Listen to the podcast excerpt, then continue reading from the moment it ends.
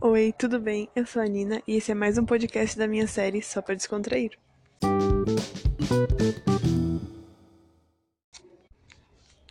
Hoje eu vou começar contando algo sobre mim, de quando eu era pequena. Eu não tinha nem dois anos de idade ainda, mas assim, minha mãe conta que desde, desde sempre, que uma vez ela foi fazer um ultrassom de quando tava grávida de mim, e já dava pra ver que eu tava com meu dedinho na boca chupando o dedo. Logicamente, depois que eu nasci, eu continuei chupando o dedo. Acho que eu chupei dedo até os 9, 10 anos. E. Mas eu chupava dedo com um companheiro, lógico, né? Com meu Mickey de pelúcia, meu Mickey feiticeiro de pelúcia. A minha história com esse Mickey de pelúcia é a seguinte: minha irmã mais velha ganhou do pai dela esse Mickey. Ele era lindo, ele tinha aquele chapéu azul grandão, a roupa vermelha, uma cordinha em volta da, da roupa dele dourada. Era assim, lindo. E ele virou meu melhor amigo. Desde que eu via, foi, foi amor à primeira vista. Eu e ele, a gente ficou junto até ele. Até eu ficar grande e cansar, né? Mas assim, eu levava ele aonde quer que eu fosse, ele estava comigo. Ele virou meu melhor amigo de verdade. Eu não gostava de ver que ele ia tomar banho na máquina de lavar, por exemplo, e depois minha mãe pendurava ele na no varal pelas orelhas. Ela fazia isso escondido, lógico, né? Quando que eu ia entregar o meu amiguinho pra minha mãe colocar ele dentro da máquina de lavar para ficar batendo ali, se eu não tomava banho na máquina? Não, faz, não fazia sentido na minha cabeça. Mas assim, imagina. É, eram poucas as vezes que minha mãe dava banho naquele Mickey, então imagina o estado que ele ficou. Ele ficou sem chapéu, ele ficou sem a roupa, o olho dele já estava quase saindo inteiro. Minha avó teve que fazer uns dois chapéus novos, é, diferente, porque eu estragava.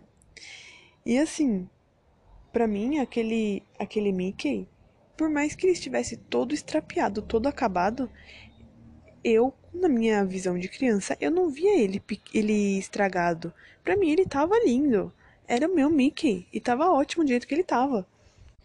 Tava ótimo contando que ele estivesse comigo, lógico. Eu nem ligava, sabe? Eu levava ele pra escola, pra aniversário, pra igreja, pra casa de familiar, pra onde fosse, ele tava comigo e eu não tava nem aí dele tá todo feio minha mãe brinca dizendo, né, que ele passou de ser Mickey feiticeiro para ser o Mickey mendigo, que era uma edição especial só minha. Agora tá. Passou os anos, hoje, faz algumas semanas atrás, eu encontrei com uma amiga da minha irmã, que ia na perua da escola com a gente. E eu tava com o Mickey, minha irmã mais velha me levava junto. E ela virou e falou assim pra mim: Ah, você é aquela menininha que carregava aquele urso todo destruído. Na hora que ela disse isso, eu só dei aquela risadinha para concordar. Mas por dentro, a minha reação foi: O quê? Urso? Quem é você para chamar meu Mickey, meu Mickey de urso? E destruído? Você tá doida? Destruído tá você, querida. Mais respeito, por favor. Tá. Depois desse pequeno surto interno, eu tentei digerir o fato dela ter chamado ele assim. Só que depois que isso passou, depois que a o o estresse do momento passou, eu fiquei pensando e eu nunca tinha visto esse fato. Ele estava acabado, sim, ele estava acabado. Era um fato. Ele ficou um caco. Mas para mim aquilo nem me importava, nem tinha importância, sabe? E eu não me lembro de ninguém da minha família assim, de pessoas que me importassem a opinião, falando assim para mim. Por mais que minha avó tivesse feito dois chapéus novos, roupa nova para ele, eu nunca escutei ninguém falando assim: "Ah, ele esse Mickey tá nojento". Ou pelo menos não ficou na minha memória, sabe?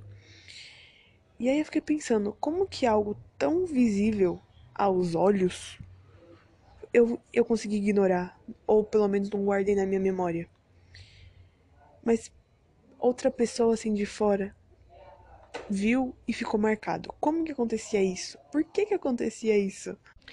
Foi aí que eu me toquei nas diferentes perspectivas, que cada um tem uma perspectiva de um fato. E a minha perspectiva, infelizmente, ou felizmente, sei lá, era afetada pelos meus sentimentos, pelo meu carinho, meu afeto pelo Mickey. E a pessoa, a menina que era de fora, ela não tinha nada com aquele urso nojento. E aí para ela era um urso destruído e ponto. Eu achei engraçado o jeito que eu descobri isso, o jeito que eu percebi isso. E eu percebi que cada um tem uma perspectiva singular de cada, de cada acontecimento. Aí o pensamento que veio assim na minha cabeça foi: Ei, seus olhos não são os únicos que veem o mundo, não. Isso foi o que eu percebi, sabe? Que ficou martelando na minha cabeça. Não que eu achasse que todo mundo interpretasse todas as coisas do meu jeito, mas também eu não pensava no contrário, né? Porque para mim, até então, o que eu via era o óbvio. Sei lá, era algo que eu nunca pensei, nem, nem parei para prestar atenção. E olhando com um olhar mais profundo, procurando uma, um significado mais amplo nessa situação, eu cheguei na conclusão de que, primeiro, eu não sou a dona da verdade, nem ninguém é. E segundo, outra coisa mais importante, minha perspectiva das situações do meu dia a dia é muito influenciada pelas minhas, pelas minhas emoções, pelos meus sentimentos, pelos meus pensamentos. Isso afeta mais do que eu imagino. Então, quando alguém de fora vê minha situação, ela pode estar vendo algo que eu não vejo. Essa pessoa pode estar vendo algo importantíssimo que eu não tô vendo. E eu acho que é daí que vem a função de pedir conselho, né? Que é pedir para outra pessoa que não tá sendo afetada nem influenciada pelos teus sentimentos, tuas emoções, analisar a sua situação. Eu acho que é, é para isso que a gente pede conselho, né? Mas calma, também não vai sair pedindo conselho para qualquer um, né? Porque também não é assim. Eu achei isso muito doido. Nunca tinha parado para pensar em outras perspectivas de uma verdade ou de um fato, de um acontecimento. Outra coisa para se pensar: não ficar olhando só para o próprio umbigo e começar a observar o mundo ao redor, tentando interpretar de outras maneiras, né? Gente, que doido. Eu não sei se você aí do outro lado tá assim, mas eu estou perplexa de queixo caído até agora. Você já passou por alguma experiência parecida? Já teve algum choque de realidade assim que nem o meu? Me conta lá no nosso Instagram, arroba. Eu vou adorar ler as histórias de vocês e comparar com as coisas que eu já passei e vou me divertir bastante. Gente, espero que vocês tenham gostado do episódio de hoje, da nossa conversa de hoje.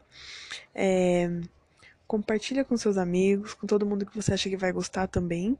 E é isso. Nos vemos semana que vem. Tchau, tchau.